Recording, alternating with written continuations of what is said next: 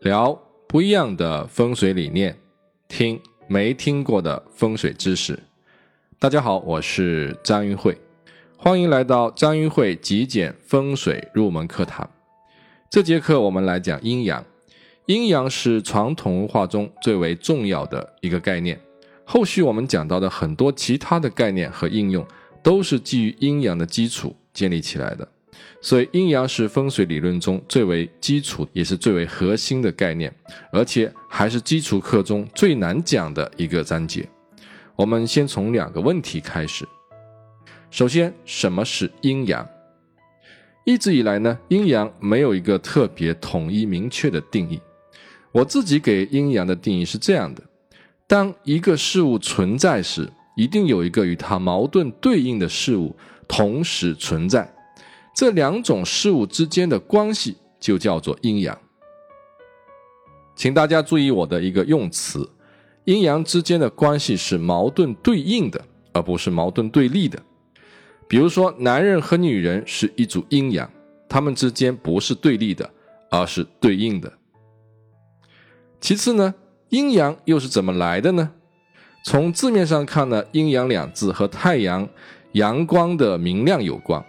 在阳光的照射下呢，山的南坡被太阳照射的比较明亮，而山的北坡呢照不到太阳，显得阴暗。所以古人有“水北为阳，水南为阴”的说法，这是最初古人发现的阴阳现象。古人对这个具体的现象进行总结抽象，最终发现任何事物都可以被一分为二，而且呈现出两种相互对应的关系。比如，我们拿起任何一样东西，只要有正面，一定就有反面。你永远找不到一个只有正面没有反面，或者只有反面没有正面的东西。而且，当事物被一分为二之后呢，还可以二分为四，四分为八，不断的分下去，直到无穷无尽。于是呢，中国的古人就把对于太阳光明暗的区别推演到了其他的万事万物之上。有具象的天地、日月、水火、动静、男女，也有抽象的吉凶、成败、得失等等，无一例外都可以被分为阴阳的两种状态。您说的任何一个词、一个字，我都一定可以找到一个相应的反义词，所以阴阳是无处不在的。自然分阴阳，有昼夜。有高低，有远近，有过去，有未来。人也分阴阳，有男女，有长幼，有生死。社会也分阴阳，有吉凶，有祸福，有富贵，有贫贱。如果各位仔细研究中国的传统文化，您会发现，类比思维是最为重要的一种思维方式。古人认识世界的方式是分类和归纳。而阴阳就是把所有事物分成了两个大类。简单的说，积极主动的事物属阳，而消极被动的事物就属于阴。下面的这个表格从具象到抽象，对常见的概念做了阴阳的区分，大家可以做一个参考。后面留的空格是给你们去思考和填空的，就当做是一个作业吧。具体到房屋的风水判断，阴阳具有定位的作用。房屋的内部环境属阴，房屋的外部环境就属阳。阴主内，房屋的内部环境主要代表的是家庭内部的事物，而房屋外部的环境主阳，可以代表外部社会和工作上的相关事物。房屋的左侧为阳，房屋的右侧就为阴。左侧有冲煞，会伤到房子里面的男性；而右边有冲煞，就会伤到房子里面的女性。我们透过阴阳的区分，立即就可以找到风水吉凶的对应关系。那么阴阳又有哪些特性呢？阴阳的特性大致可以细分为三种，虽然这三种看上去是并列的。但事实上，它们是融为一体、难舍难分的。我们只有理解了这三种特性，才能理解阴阳的运行规律。才能用阴阳的规律来指导我们的风水实践。阴阳的第一个特性是阴阳之间会消长转化。简单的讲，就是阴会变阳，阳会变阴，阴阳不是固定不变的。一方面，阴阳会主动的产生自我的相互转变；另一方面，也会因为我们观察视角的不同而产生被动的转变。这张太极图就是中国传统文化代表性的徽章，其中包含了很多深刻的内涵。更重要的是，我们可以从这张图上读懂阴阳的所有特性。太极图是由两条阴阳太极鱼组成的，圆圆的有眼睛的那边是头，尖尖的就是尾巴，两条鱼首尾相接。您仔细观察这张图，您会发现这张图其实是动态的，是按着顺时针的方向转动，从中你可以看出很多自然的规律。和社会的现象，您可以把它看作一年的春夏秋冬，寒暑交替，年复一年。你也可以把它理解为一个月，从初一到十五，然后呢再到月末，从月牙到满月，然后从满月回归月牙，每个月都是如此的阴晴圆缺。你也可以把它理解为一天的早晨、中午、下午和深夜。从白天到黑夜，然后又从黑夜到白天，我们每天都是顺着这样的规律，日复一日。这种规律也体现在人类社会的发展之中，经济发展的起起伏伏，个人命运的起起落落。任何事物的发展不可能永远上行，也不可能永远下跌，整体的趋势呈现出像太极图中间那条 S 型的曲线。据说毛泽东当年要过黄河去西北坡，大伙都不知道此去的前程如何，纷纷建议毛泽东去抽个签看看吉凶。于是毛泽东就到了陕西嘉县的白云观去抽签，结果竟然抽到了一个下下签。随行的人一看是下下签，当时心情就非常的低落，一个个垂头丧气的。可是毛泽东却哈哈大笑，他说：“这其实是个好签啊。”为什么呢？你看下下签是所有签里面最差的一个签，对吧？没有下下下下签了吧？所以抽到了最差的签，一定是因为我们现在的运气是最背的。既然我们现在的运气是最背的，那么接下来走的每一步路都应该是上坡路，都不会比现在更差。所以我们的好运就要来了。这就是我们说的物极必反。否极泰来，就好像我们爬山爬到了山顶，再往上已经没有路了，唯一可走的路就是下山的路。而当你走到山谷的时候，再往下也已经下不去了，往哪个方向走都是上山的路。如果把这个概念用到风水上，也就意味着任何一个环境、任何一个建筑的好坏，也不是一成不变的。它会随着时间的推移、环境的变化而产生不同的吉凶。易经也告诉我们，世间唯一不变的是变化本身。对于同一个事物或者同一个风水，当我们转换一个视角来观察，你就会发现它有不同的信息。吉凶会随着主观意识的改变而改变。举个例子来说。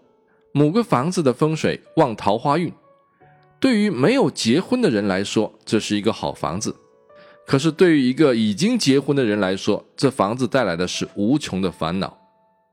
你看，同样是一个桃花运，对于需要的人来说是吉，对于不需要的人来说就是凶。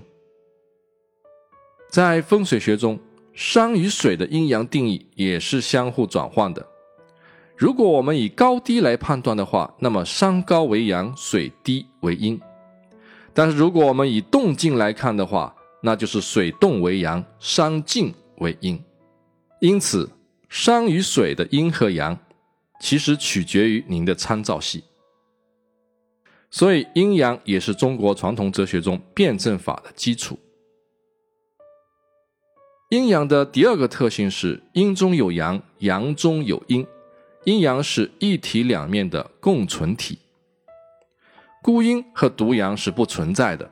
所谓孤阴不长，独阳不生，一方是另一方存在的基础，如影随形。没有上就不存在下，没有生就无所谓死。理论上说，多少问题就有多少答案，有意思吧？在太极图中，我们把黑色擦掉，你就看不出白色。同样的，没有白也看不到黑。另外呢，阳中有阴，阴中有阳，表现为白鱼的眼睛是黑的，而黑鱼的眼睛是白的。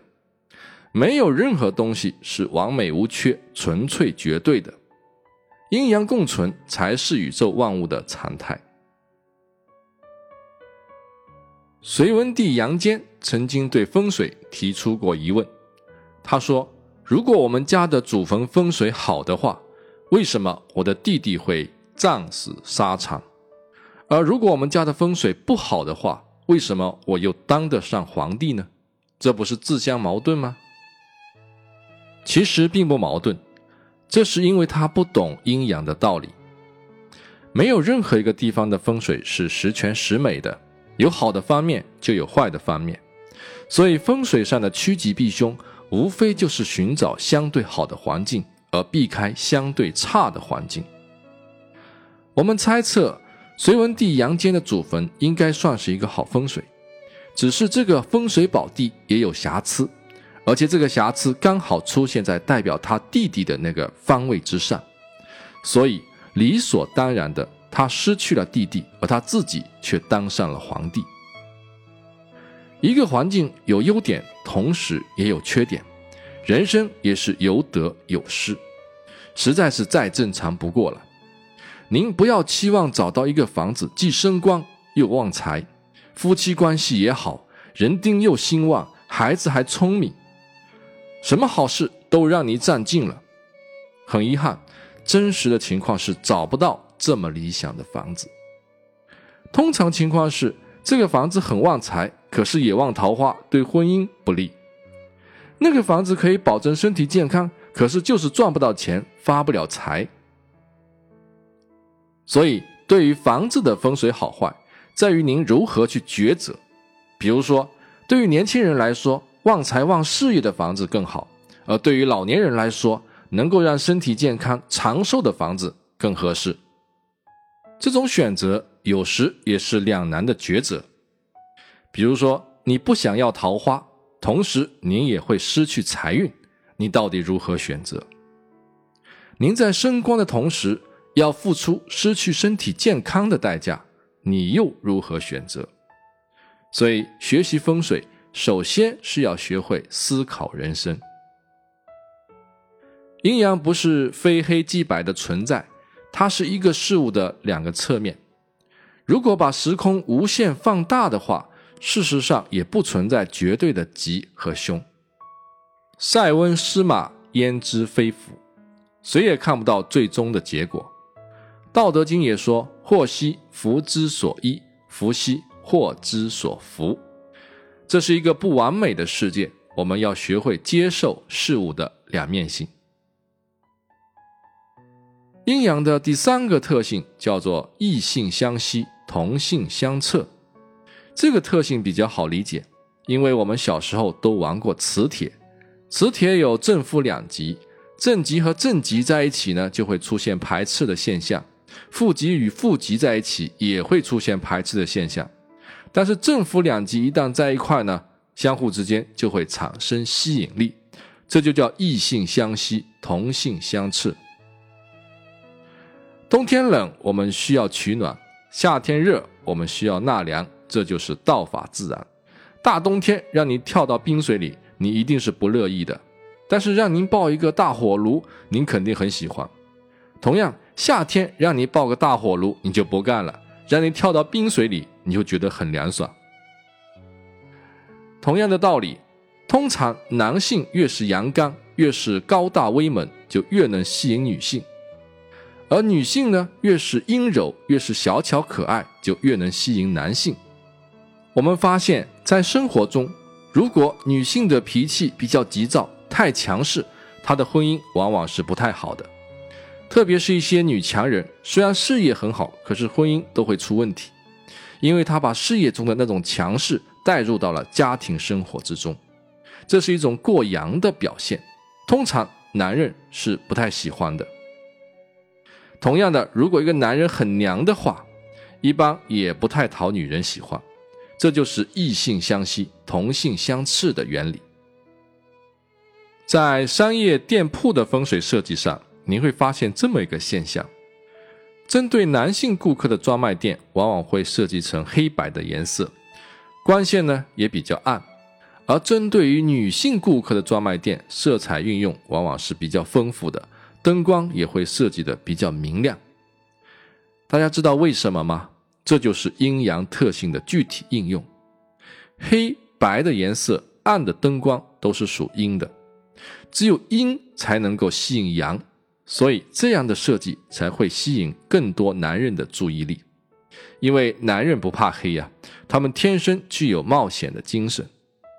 可是女人需要安全感，所以他们不喜欢黑暗的颜色。女人的专卖店要搞得色彩斑斓、光线明亮，因为这些是阳。阳才会吸引阴的到来。俗话说：“男女搭配，干活不累；阴阳相交，才能够生生不息。”这是一个千古不变的道理。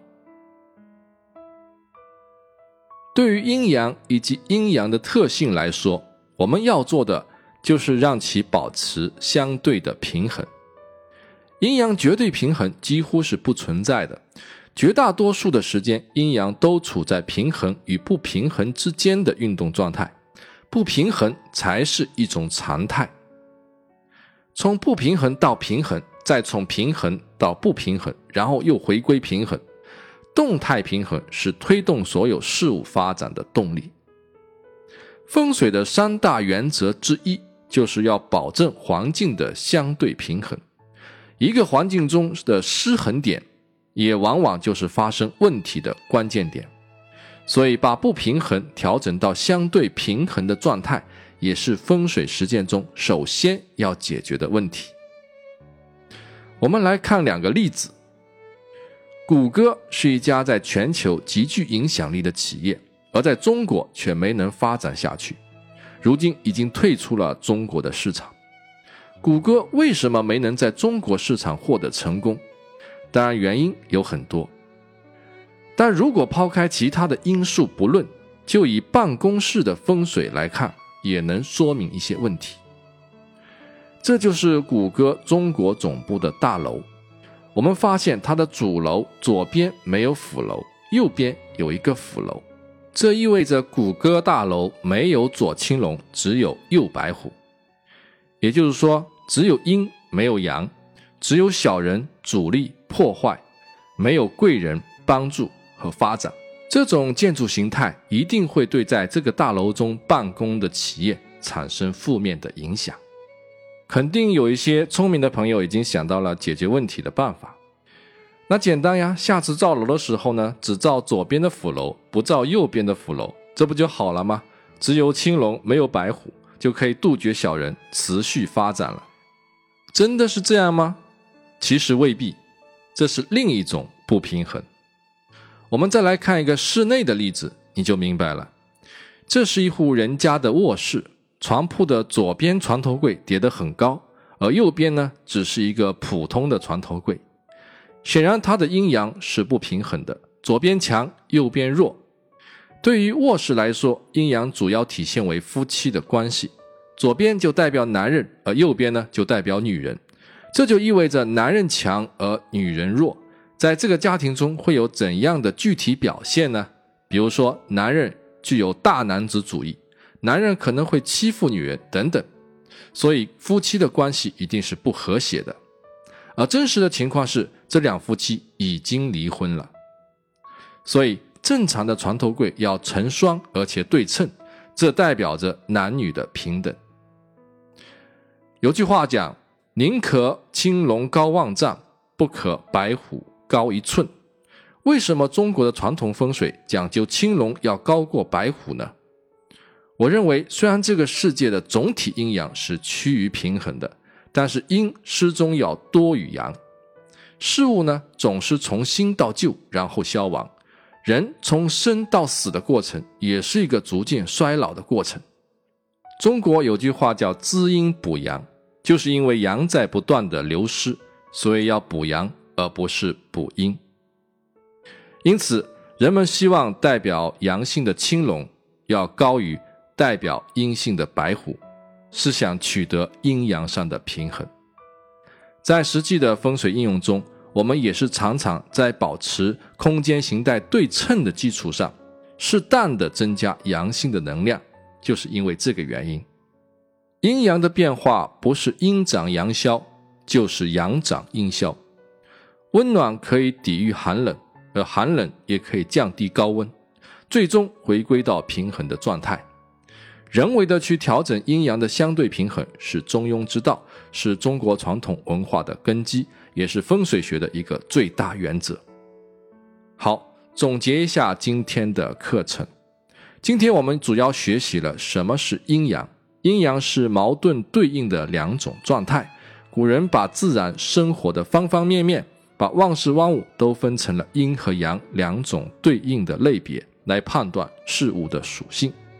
阴阳还有三种特征：第一，阴阳消长，阴阳不是固定不变的，而是相互转换的；第二，阴阳共存，阴阳事实上是一个事物的两个侧面；第三，阴阳具有同性相吸、异性相斥的特性。而我们要做的是让阴阳保持相对的平衡状态，这是环境风水选择和布局的基本原则。下节课我们讲五行生克以及五行的运行规律。想了解更多的信息，请关注我的微信平台“易会谈”，账号是风水的拼音全拼加八八八 wx，或者搜索“易会谈”，易是易经的易，会是智慧的会，堂是堂堂正正的堂，然后关注头像最帅的那个就可以了。感谢各位。